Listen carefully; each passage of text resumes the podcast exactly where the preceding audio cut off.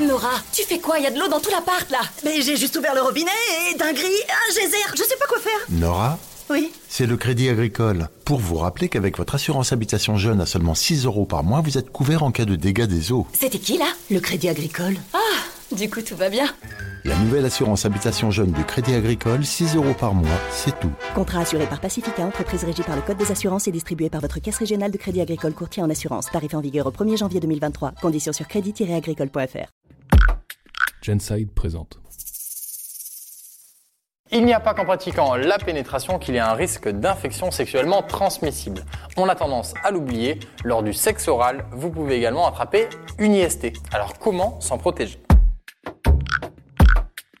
Vous pensez que vous devez vous protéger lors d'un rapport uniquement s'il y a pénétration? Eh bien, sachez qu'en réalité, le sexe oral est lui aussi vecteur d'infections sexuellement transmissibles. Vous pouvez notamment attraper l'hépatite B, la syphilis, la gonorrhée, la chlamydiose, l'herpès ou encore le papillomavirus. Selon l'INSEP, l'Institut national de prévention et d'éducation pour la santé, ces maladies se soignent assez facilement mais leur gravité est variable. Même s'il est faible, il existe aussi un risque de transmission du VIH, surtout s'il y a éjaculation dans la bouche.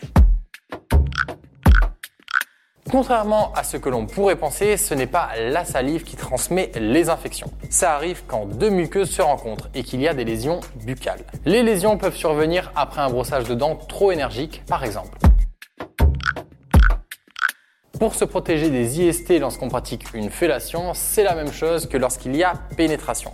On met un préservatif. Pour un cunilingus ou un anulingus, on utilise une digue dentaire. Si vous n'en avez jamais entendu parler, voici en quoi ça consiste. C'est un carré de latex qu'on place sur la zone concernée.